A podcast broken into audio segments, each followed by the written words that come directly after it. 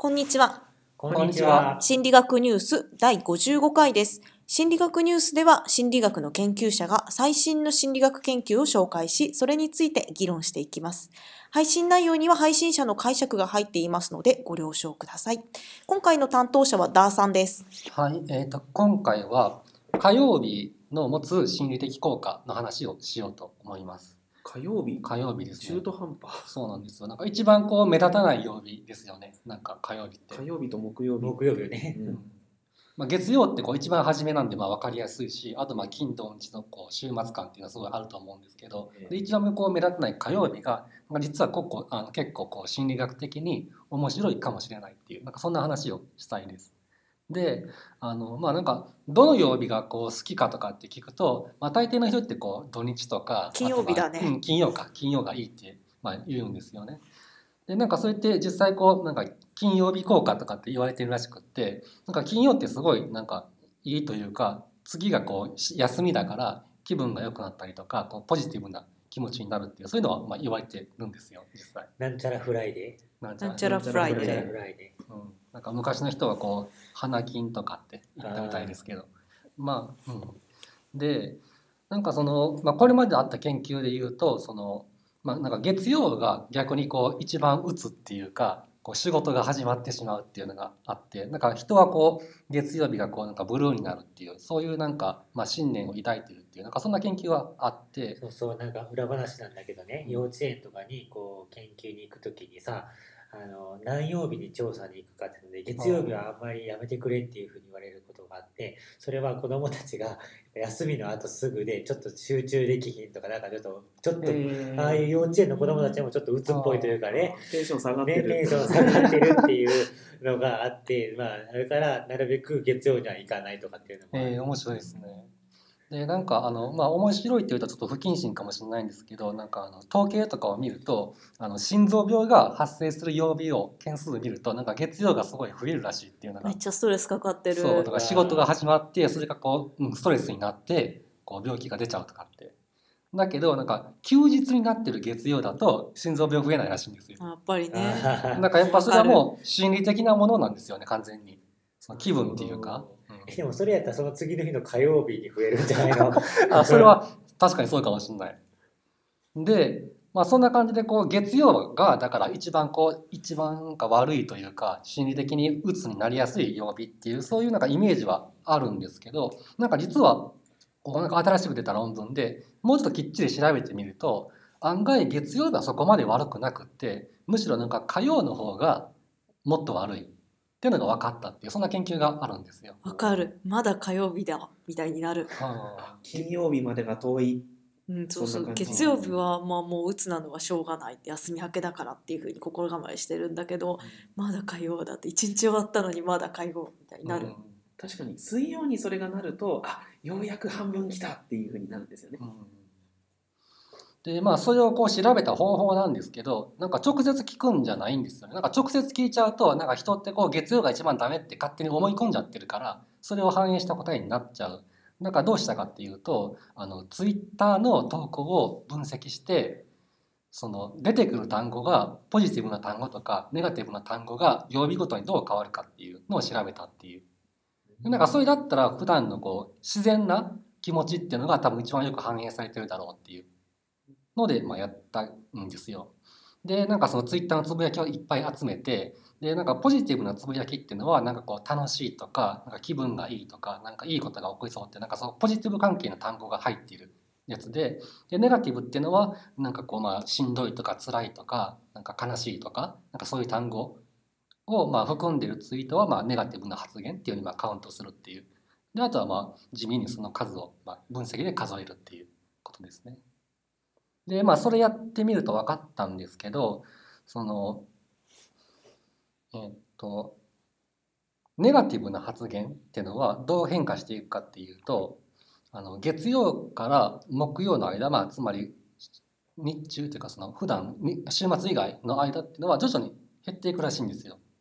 でその後金曜になるになるとそのネガティブ発言って急に減るらしくってだからやっぱり金曜ってすごいなんかいい気分に多分人はなってるんでしょうね。待って待ってそれって割合ですか？割合、あ割合か。いやなんあかツイートの数自体もうん。あの変動してそうだなっていうふうに思ったので、うすね。で取ってる割合で取ってますね。オッ。ケでなんか土日になると反対にちょっと多少こうネガティブな発言が増えるらしくって、まあ、それは多分次の週が始まるっていうのを反映してるんですけど、まあ、そんな感じですごいこう分かりやすい結果がまあ実際に出るっていうのがまあ楽しいところですね。で反対にこうポジティブな発言の数、まあ、比率っていうのを見てやるとあの、まあ、週のこうなんか、まあ、初めから中頃この火曜とか水曜木曜あたりこの辺が一番ポジティブな発言が減ってる。で特に一番少ないのが火曜で火曜が最もだから楽しくない曜日。っていうのが分かったらしいですね。ーでもそれもわかるな。月曜日って確かに仕事始めで鬱にもなってるんだけど仕事始めだからやる気もみなぎっていることもあるので、うん。あるいはやらなきゃいけないっていう風になったらあんまり、うん、そこまでこうブルーな気持ちを体験しなくて済むっていうのかな。今週はこれを終わらせるぞみたいな感じのうん。モチベーションに溢れてるかもしれない。でまあその楽しい発言、まあ、ポジティブな発言っていうのは、まあ、火水木がすごい少ないとでまあ金曜金曜とかあとまあ土日がすごい爆発的に増えるっていう、まあ、多分すごい直感に合うようななんかまあそんな結果になったと。でまあそんなことからまああの、まあ、月曜ってだから言うほどそこまで悪くないこの分析をすると。でむしろなんか火曜とか水曜とかっていうこう週の中頃ぐらいが一番なんかこう下がりやすいのが分かったっていうなんかそんなやつですね。それってさその祝日とかはやっぱ抜いてるわけ？えっと、まあ抜いてるんじゃないか？今の話だと。ちょっとそこちゃんと確認してないですけど、まあ多分抜いてるかもしれないですね。海外のそのなんでしょうねあ行われた研究っていうのはツイッターは、えっと英語？あ英語圏ですね。英語の単語をやってますね。まあでもそれだといろんな国があるから祝日がどこだかわからないですよね国によって祝日違いそうだし、確かにねで、うん。で、まあ、ここまではその火曜がまあ悪いっていう話だったんですけど、もう一個研究があって、でそれはあの火曜のいい面をこう示した研究がもう一個あります。で、何かって言いますと、あのまあ、確かにこう幸福感とか、まあ、そのポジティブな気分っていうのは火曜はあんまし良くないと。なんだけどこう仕事をする時にあのどんだけインスピレーションを感じるかっていうのを聞いてやると実は火曜が一番なんかこうインスピレーションが来るっていうのが分かったっていう。でここで言ってるインスピレーションって何かっていうとその、まあ、自分が何かこう今の状態よりもっとこう良くなるような感じがするとかそれからこう何か自分じゃないものからこう受動的に何かを与えられそうな感じそれは多分まあ機会とかチャンスとかっていうのもあるし何かこうアイデアが降ってくるみたいなものもあるんですけどそういう感じとかあとこう自分自身がこう何かアイデアを持っていてそれをこう強く実現したいって感じるモチベーションとかっていう、まあ、そういうのを全部こう合わせてインスピレーションって呼んでるんですけどそれをまあ調べてやると火曜が一番いいと。で反対に一番悪かったのが金曜で多分だから金曜っていうのはもう遊ぶことをみんな考えていて気もそぞろなんですねそうそう。気が進むというか仕事のことはもうあまり考えてないっていうそんなモードに変わっているんだっていう、まあ、そういう研究もありました。それはどうやって調べてそれもこれはあのこれはアンケートですね。うーん。うん、なんかツイッターの研究ちょっと見ててあの思って聞いてて思ったんですけどツイッターってあのこう広く発発信するような場ではないですか。うん。見られることを前提に書いてある文章って自分が本当に思ってることを正しく反映してるんだろうかっていうちょっと疑問なんですがそのあたりどうなんでしょう？ね。みんな鬱だって言ってるから自分も鬱っぽくなったりね。うん。あのなんとなくそういう周りのあのよツイートとかも見てそういう雰囲気だなっていうふうにツイートラインとかを見るとあそうしあ確かにちょっと私もそう思うからそうしとこうとかっていうような。確かに。だから自分のそのタイムラインというか自分が見える他の人の動向からさらに影響を受けてそれがまた発信されるっていうループになっているような気もしますね。うん。なんでツイッターなんやろなインスタとかやったらダメなのかな、インスタグラムってあんまネガティブなさやつ見えねえけどあれはこれはただなんていうの？そんなあ偶然かね。いやどうなんでしょうね。私はよくわかんないけど。なんかツイッターって結構疲れたとかさあもうしんどいとか、うん。もうやめたいとかさ結構そういうのまあ、が、使い分けますよね。なんかインスタはこうキラキラ感じのしたやつを書いてて、で、ツイッターはまあなんか割とざっくばらんに書くみたいな使い分けを多分人はしてるから、その影響はきっとあります。インスタグラムって私アカウント持ってないんだけどあれは写真が主なんじゃないの写真に文字を添えるっていうシシステムだと認識してたんだけど違うの？まあなんか写真の人もいるし例えばなんかあのうつやっていうのをインスタでこう上げてる人ってなんか写真じゃなくてイラストうつになってるなんかこうあのガンみたいなキャラクターが出てるやつにそうなんかうつですみたいな うつですかなんか知らんけどその書いてる人とかってのもいるよ。あでもやっぱり画像ベースのシステムで、うんツイッターはテキストが主だからだからそっちの方が扱いやすくかつまあそっちの方が出やすいのかもしれないですね。多分あとまあツイッターはこう文字の情報を一気にこうたくさん集めるっていうのがやりやすいっていうのが多分なんか研究しやすいかもしれないですね。うん。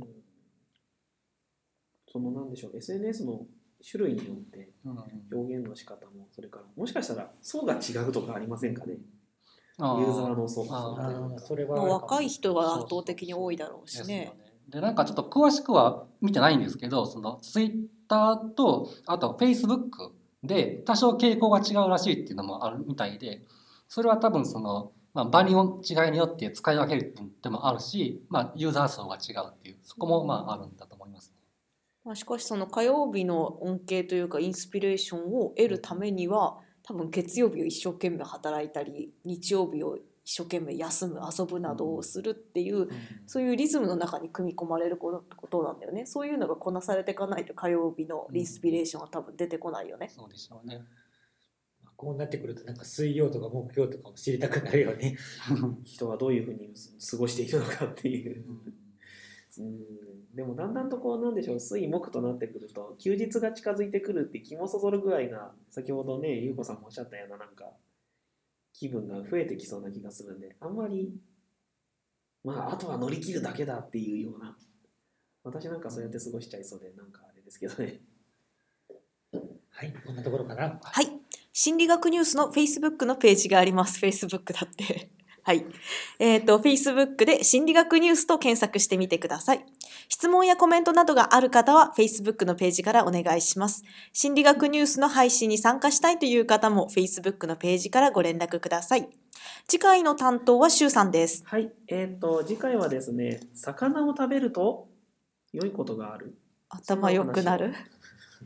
それはまたはい。はいはい。それではまた次回お会いしましょう。ありがとうございました。あありがとうございました。